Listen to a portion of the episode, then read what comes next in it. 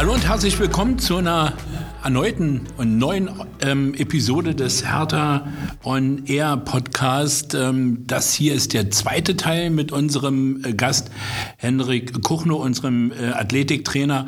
Noch einmal herzlich willkommen, äh, Henrik. Ähm, der erste Teil hat schon Spaß gemacht. Der war, der war spannend. Ähm, da haben wir viel über Ernährung gesprochen. Also wer den ähm, noch nicht gehört hat, kann das natürlich äh, gerne machen. Heute wollen wir aber über die Trainingsarbeit äh, sprechen. Mein Name ist Manne Sangel und neben mir ist wie immer Thomas Reckermann.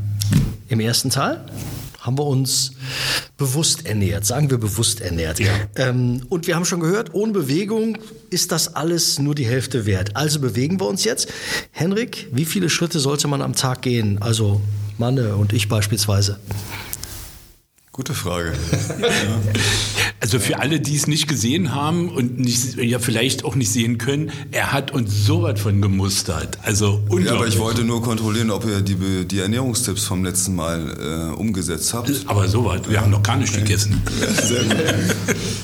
nee, ähm, ja, Schritte gibt es immer diese magischen 10.000. Ne? Meine Schwiegermutter hat sich das als Ziel gesetzt, die will jeden Tag 10.000 Schritte machen, die macht sie auch.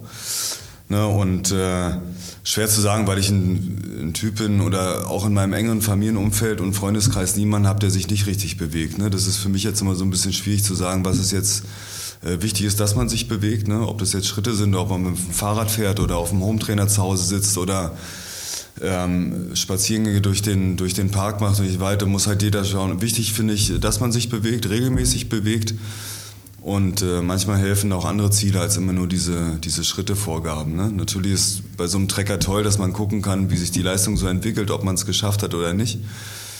Aber ich finde wichtig, dass man überhaupt was macht am Tag. Ne? Wie baut man mehr Bewegung in den Alltag ein?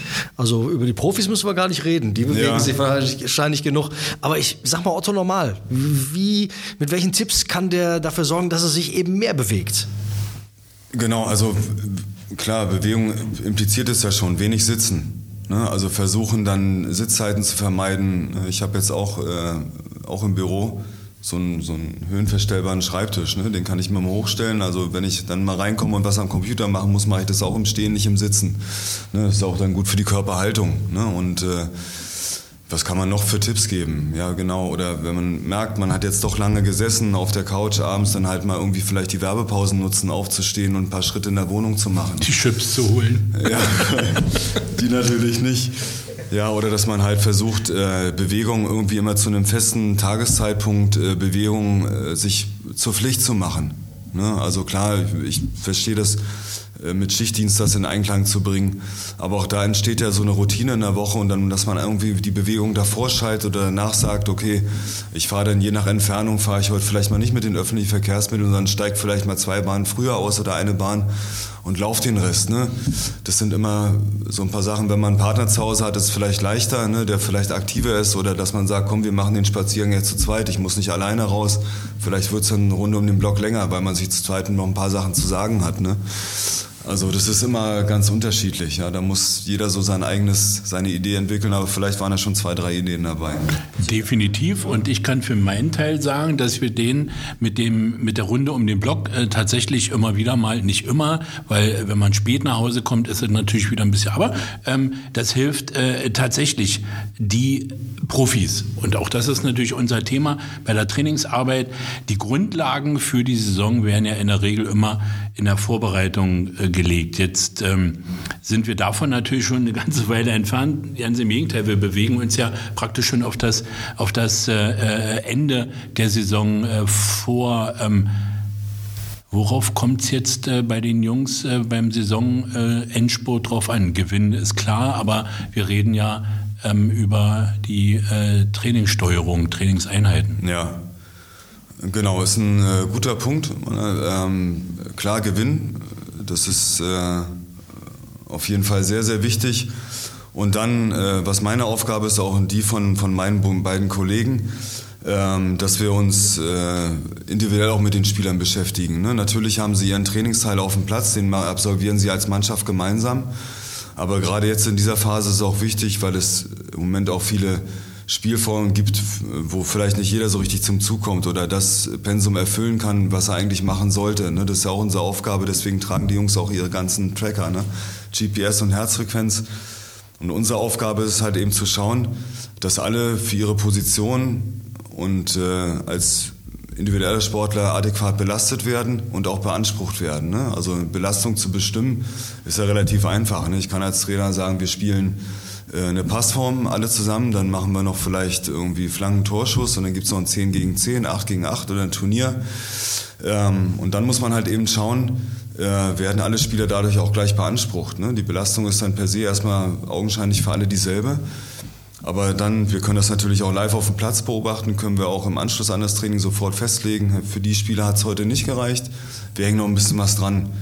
Ja, oder bilden einen Zwischenblock im Warm-up, dass wir sagen, wir teilen uns auf. Eine Gruppe macht vielleicht ein anderes Warm-up als die andere, weil wir wissen, am Ende vom Training werden die Leistungen so ein bisschen auseinandergehen. Ne? Aber im Grunde genommen ist es so, wenn das Training vernünftig geplant ist, äh, gehen die Jungs vom Platz runter, ähm, sind alle gut belastet und beansprucht worden und der Rest passiert dann eben noch im Kraftraum. Ne? Verletzungsprävention, ähm, individuelle Stellschrauben nochmal drehen, mal fester ziehen, mal ein bisschen lösen. Gibt ja auch mal so ein paar Wehwehchen. Auch dafür sind wir da. Ne? Ich soll sie ja nicht mehr kaputt trainieren, sondern auch wieder reparieren. Ähm, also das äh, haben wir ganz gut im Griff. Ne? Und Verletzungsstatistik gibt uns ja da auch recht, ne? wenn wir jetzt mal die ganzen Corona-Sachen mal rausnehmen und äh, Kontaktverletzungen äh, sind wir da, glaube ich, oder waren wir schon immer auf einem guten Weg und äh, mit jeder Verletzung lernt man auch wieder ein bisschen dazu, die Spieler auch. Und äh, ich finde, das passt. Ich würde ganz kurz den Bogen nochmal zu unserem ersten Teil mit dir ähm, äh, werfen, äh, zur Ernährung das hat ja auch ein bisschen was mit der Verletzung äh, oder Verletzungsanfälligkeit zu tun. Ernähre ich mich besser, ernähre ich mich richtig, bin ich vielleicht auch nicht so verletzungsanfällig, oder? Genau. Ne, das ist auch das, was, äh, ne, da finde ich immer gut, dass unsere Physiotherapeuten, der Mannschaftsarzt auch mal einspringen, wenn es auch darum geht, so Blutbilder mal zu checken oder zu sagen, äh, was tut einem gut und was nicht und äh, wie weit vor dem oder wie soll ich mich über die Woche ernähren, was wir auch schon besprochen haben, welche Nahrungsmittel passen zu meinem Körper, zu meinem Stoffwechsel, welche nicht. Ne, welche Nahrungsmittel verursachen Entzündungen im Körper, die man so augenscheinlich ja nicht, nicht miterleben kann, weil sich das alles unterschwellig abspielt und welche Nahrungsmittel helfen vielleicht entzündliche Reaktionen im Körper zu vermeiden oder zu reduzieren. Ne, das ist immer viel Aufklärungsarbeit, die während des Trainings auch läuft. Aber wir haben das auch in der Kabine recht anschaulich gestaltet, haben auch Kühlschränke, wo sich äh, wo auch Sachen drin stehen, die man vor dem Training und auch nach dem Training konsumieren kann, die eben diese Prozesse eher fördern, ähm, anstatt äh, Entzündungs äh, zu produzieren oder Verletzungen zu forcieren. Ne? Das ist natürlich nicht in unserem Sinne. Gibt es einen Unterschied zwischen, den, zwischen einem jüngeren und einem älteren Spieler? Also trainiert Peter Pekarek, 35, genau das gleiche wie ein jetzt 18-jähriger Linus Gechter? Oder trainiert der anders, weil der Körper älter ist und weil er das, äh, weil er vieles einfach drauf hat, in Anführungszeichen, weil er vieles äh, mit seiner Routine auch macht? Ja, zwei richtig gute Beispiele, weil ich gerade heute mit beiden noch individuell was gemacht habe. Und äh, beides gute Typen, die unwahrscheinlich gut trainieren und auch gerne trainieren und vernünftig trainieren und von der Altersspanne natürlich total komplett auseinander liegen. Und wenn man sieht, äh, Pekka in seinem Alter, der Körper, wie professionell er diesen Sport auch lebt, in der Kabine und auch zu Hause, das weiß ich, äh, wie er sich ernährt und äh, wie er für den, für den Job halt lebt, dann geht einem das Herz auf. Ne? Das ist super. Und Linus sitzt ja auch in der Kabine recht nah bei ihm dran. Ich hoffe, der beobachtet das alles, aber wenn er den Weg weitergeht, wie er ihn jetzt eingeschlagen hat, habe ich da auch keine Bedenken. Ne? Und äh, das muss einfach, klar trainieren sie augenscheinlich gleich. Aber trotzdem, ich will nicht sagen, dass einer mit Auge trainiert. Pekka trainiert nie mit Auge. Ne? Bei Pekka weiß man immer, wenn er auf dem Platz steht, dann gibt es für ihn nur Vollgas. Ne? Was Pekka halt mehr machen muss, der muss halt gucken, dass er von der Belastung sich halt viel besser erholt ne? als Linus. Ne? So ein junger Spieler steckt ein paar Sachen vielleicht besser weg. Obwohl Linus, glaube ich, mit seinen ersten Spieleinsätzen auch ein Umstellungsproblem hat und immer noch hat ne, um diesem Trainingsrhythmus auch zu folgen. Dann muss er auf einmal spielen, das für ein paar Spieltage. Das ist für so einen Körper natürlich auch eine immense Belastung. Und für mich ist halt wichtig, das vernünftig zu steuern und zu schauen, was können wir nach dem Training für beide noch machen, damit sie am nächsten Tag wieder fit auf dem Platz stehen. Und da unterscheiden sich halt beide. Ja, und das ist halt das Spannende an dem Job. Gutes Stichwort mit fit und auf den Punkt.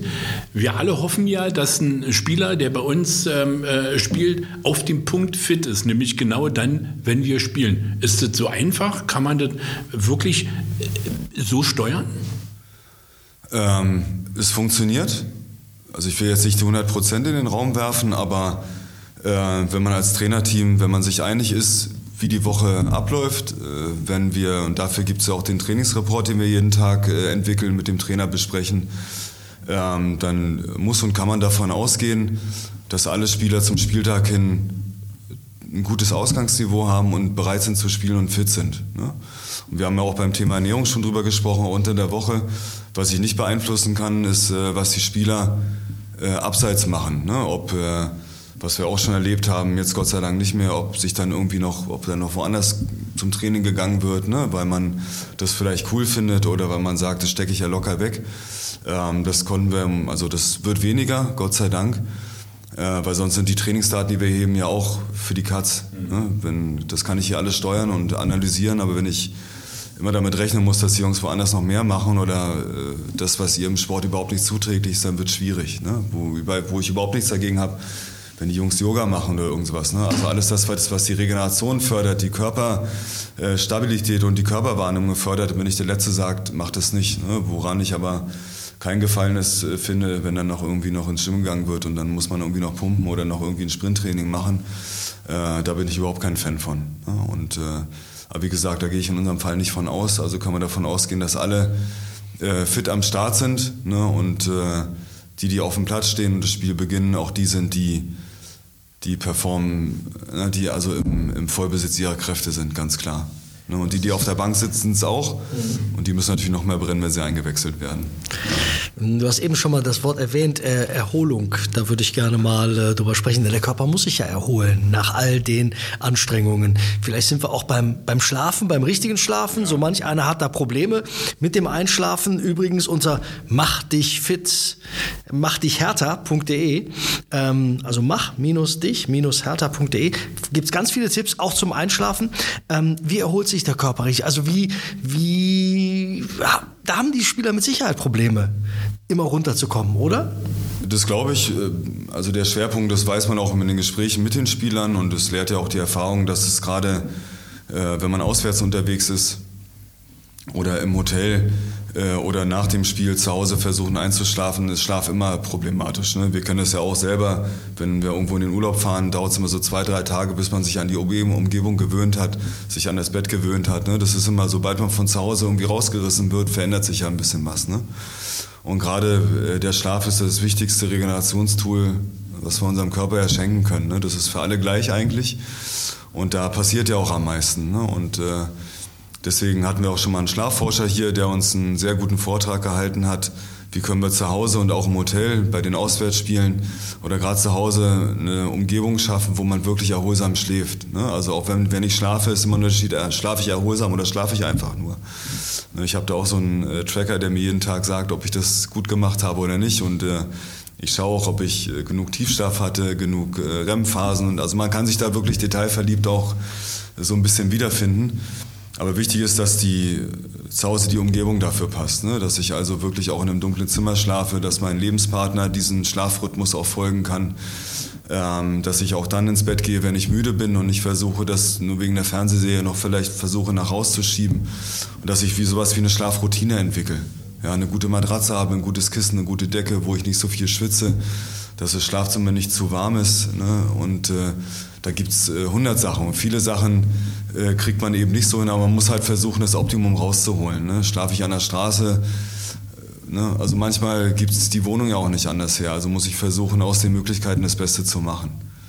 Ja, und äh, ja, neben dem Schlaf gibt es natürlich noch andere Sachen, um dem Körper die Erholung zu ermöglichen. Puh, ich schlafe im Büro, manchmal fallen mir die Augen zu. Also zu Neudeutsch sagt man ja Powernapping. Ähm, also wenn es kontrolliert ist. Bei mir ist es eher unkontrolliert. ähm, äh, hilft sowas? Also dieser Kurzschlaf, ähm, nochmal ähm, Kräfte sammeln? Ähm, machen das auch Profis? Machst du das auch? Hilft total, mache ja. ich auch. Ja, also äh, wirklich Ähm, wir erleben es auch recht häufig, dass wenn die Spieler hier bleiben in der Kabine zwischen zwei Trainingseinheiten, haben wir auch die Möglichkeit, dass die Sportler auch kurz ruhen können, äh, die Spieler. Und dann äh, sieht man schon äh, oder merkt man, dass die Jungs dann auch die kurze Zeit nutzen, um einmal kurz und entspannt zu schlafen. Ne? Und äh, hier ist auch wichtig, dass man es nicht übertreibt.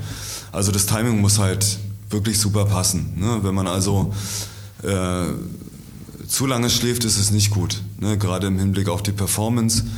Ne, wenn man also dann erst aufwacht, wenn es zehn Minuten vorm Training ist, natürlich total schlecht. Ne? Oder wenn ich zehn Minuten vor der Präsentation noch penne, ist es auch nicht gut. Ja, aber diese Powernaps ist ja in anderen Ländern gang und gäbe und glaube ich auch teilweise Pflicht. Ne? Wenn man so an Japan denkt und so, da ist es ja, glaube ich, sogar durchaus gewollt, dass man das macht. Hängt wahrscheinlich auch mit der Arbeitszeit zusammen. Ähm, aber ich bin auch jemand, der Familie wird jetzt wieder lachen, jede Möglichkeit nutzt, äh, die da ist, um einmal kurz abzuschalten und diese Form des Schlafs nutzt, um wieder zu regenerieren. Und man merkt es ja auch, ne, wenn es passt, ist man danach einfach deutlich fitter, mental wacher und man hat so das Gefühl, jetzt kann es nochmal losgehen. Ne, also Powernaps muss ich empfehlen. Ja, ist wirklich gut. Wenn sie meine geplant sind und dich die Kollegen nicht wecken müssen. ähm, es wird Frühling.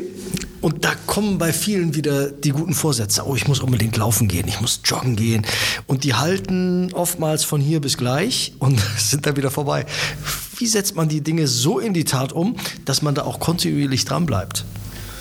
Ähm, also wirklich wichtig ist, dass man sich ein Ziel raussucht, wo man sagt, okay, das kann ich auch schaffen. Also was ich immer schwierig finde, dass man sagt, man will ne, Jahresbeginn 1. Januar oder 31.12. mit den Vorsätzen, man will im Sommer einen Marathon laufen. Ne? Das ist cool.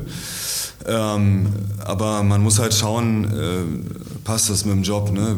Habe ich die Zeit, dieses Ziel auch wirklich korrekt anzugehen? Ne? Oder mache ich mir dadurch mehr Stress, als dass ich Freude daran habe? Ne? Also wenn man sich bewegen möchte, muss es irgendwas sein, finde ich, auch was freudbetontes, man muss bestimmte viele Sachen auch reinwachsen. Yoga war zum Beispiel auch nicht mein Ding, ne? bis mich meine Frau überredet hat, mal im Urlaub jeden Tag morgens damit mitzugehen. Und nach den fünf oder sechs Tagen habe ich auch gesagt, man merkt halt sofort was, das würde ich gerne weitermachen. Ja, also man muss halt irgendwie versuchen, Zugang zu finden. Man muss sich da irgendwie selbst drin finden. Aber grundsätzlich finde ich es immer super, wenn jemand ein Ziel hat und das dann auch äh, schafft und sich dafür vielleicht auch belohnen kann. Ne? Belohnungen sind immer so eine Sache, die man so zwischendurch mal einstreuen kann, wenn man vielleicht beim Laufen irgendwie eine neue Zielzeit geschafft hat oder man sagt, okay, man hat seine ersten fünf Kilometer in seiner Wunschzeit geschafft, ne? kann man sich mit irgendwas belohnen. Also kleine Ziele setzen, vielleicht mal so ein paar Belohnungen einstreuen oder versuchen, eine Gruppe zu finden, dann macht Sport immer viel mehr Spaß und man kommt seinem Ziel da näher. Vielleicht findet man irgendwie zwei oder drei Leidensgenossen, die sagen, okay, du musst es nicht alleine machen, ich mache mit. Und äh, ich glaube, Berlin bietet da, hoffen wir mal, dass die Corona-Zeit dann irgendwann mal das auch wieder mal bietet. Also nach Corona, dass man sagt, man kann auch wieder so Sport machen, wie man es früher auch gemacht hat. Aber ich finde, eine Gruppe hilft immer super. Und Equipment natürlich, aber es gibt auch Sportarten, die man betreiben kann, ohne dass man sich jetzt gleich, äh, dass man gleich viel Geld ausgeben muss. Das ist natürlich auch mal ein Thema, dass man Sport findet, den man sich auch leisten kann. Also es gibt, glaube ich, für jeden etwas. Man muss halt überzeugt sein und Freude dran haben. Das ist meine Meinung. Ich glaube, wir haben mit der AOK auch einen guten Partner, mit dem du sicherlich auch äh, dich öfters mal äh, austauscht. Ähm, mach-dich-hertha.de immer mal gerne raufschauen. Da gibt es wertvolle Tipps oder einfach diesen Podcast, Recki, nochmal von Anfang an hören. Ähm, äh, ihr könnt auch die Pause-Taste ähm, nutzen, wenn es dies überhaupt noch gibt. Und dann könnt ihr eine Übung machen. Und ähm, bei Übung, da kommen wir dann gleich nochmal dazu. Wir kommen auch jetzt äh, schon zum Ende ähm, unseres äh, zweiten Teiles. Ähm, ich gehöre zu den vielen, vielen Menschen, ähm, Henrik Kuchno, der Rückenprobleme hat. Welche Übung, verdammt nochmal, kann mir helfen? Also, ich bin alt, Bewegungslegistheniker, ähm, äh, habe einen Bandscheibenvorfall, hatte kürzlich eine Entzündung. Also eigentlich tut mir alles weh, bewege mich wie ein Opa. Gibt es trotzdem eine Übung, ähm, äh, die man zeigen kann, wo du sagst, mach das mal jeden Tag, jeden zweiten Tag, einmal im Monat oder so? Ja, ähm, nee, du hast es ja schon gesagt, wichtig ist immer, und die Frage hört man ja öfter, ne? ich habe da und da ein Problem, kannst du mir helfen? Ne? Und gibt es dafür eine Übung? Ne? Und äh, muss ich die Leute meistens erst enttäuschen, weil ich ad hoc nicht sofort die eine Übung habe, die hilft.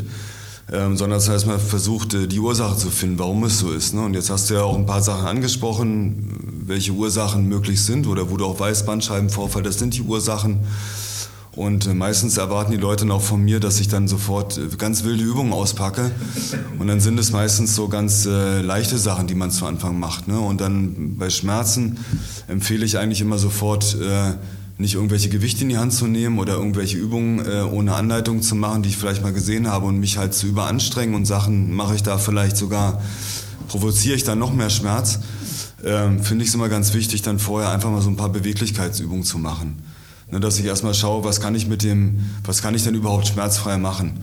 Ne, und was dann manchmal auch nicht angezeigt ist, sofort mit Kräftigungsübungen anzufangen. Ne, das motiviert zwar viel mehr, als wenn ich irgendwie vielleicht mal auf so einer Massagerolle rumrolle oder irgendwelche Gymnastikübungen mache, wie zum Beispiel Yoga.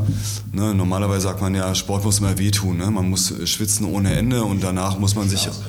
Genau, und das ist halt bei solchen, gerade bei solchen Sachen äh, völlig fehl am Platz. Ne? Also Empfehlung wäre immer, sich dort erstmal ärztlich beraten zu lassen. Vielleicht hat man einen Physiotherapeuten, den man darauf ansprechen kann, dass man wirklich zunächst mal rausfindet, was ist denn das Kernproblem und da würde ich anfangen. Ne? Also dann ist es auch nicht immer die Stelle meistens, die, klar, die tut weh, aber dort dann anzusetzen ist vielleicht auch gar nicht mal der richtige Weg.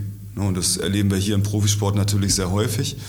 Und ich bin auch mal fasziniert, wenn die äh, Therapeuten dann anfangen. Manchmal schaue ich mir so eine Behandlung auch an, äh, wo die dann äh, mit der Behandlung ansetzen. Ne? Das ist dann ganz oft nicht da, wo es dann akut weh tut, sondern die versuchen dann erstmal äh, zu finden, was stört den Körper denn ne? oder warum ist diese Verletzung dann äh, jetzt überhaupt entstanden. Also ganz abgefahren. Also wenn man die Möglichkeit hat, wäre das meine erste Möglichkeit. Und dann kann man sich schauen, im Fitnessstudio beraten lassen und äh, da es ja, oder äh, bei den Krankenkassen gibt es viele, viele Sachen, bei der AOK gibt es glaube ich auch so Mitmachprogramme, da findet dann jeder glaube ich schon das Richtige. Ne? Aber erstmal das Problem versuchen ähm, zu lösen, wo kommt es her, was ist die Ursache und dann versuchen darauf aufzubauen, den richtigen Weg zu finden, diese Schmerzen loszuwerden. Ne, eine Standardübung gibt es leider nicht, das wäre super, müsste man sich mal genau anschauen und dann patentieren lassen. Patentieren lassen, ja. Henrik Kuchnow, vielen, vielen Dank ja. für zwei tolle Folgen. Wir haben über Ernährung gesprochen, wir haben über Trainingsarbeit gesprochen. Mach dich hertha.de, der Hertha On Air Podcast. Abonniert ihn, wo immer ihr ihn hört, erzählt davon und bleibt in Bewegung, liebe Hertanerinnen und Hertaner. Ich glaube, das ist wichtig. Hau he. Hau he. Hau he.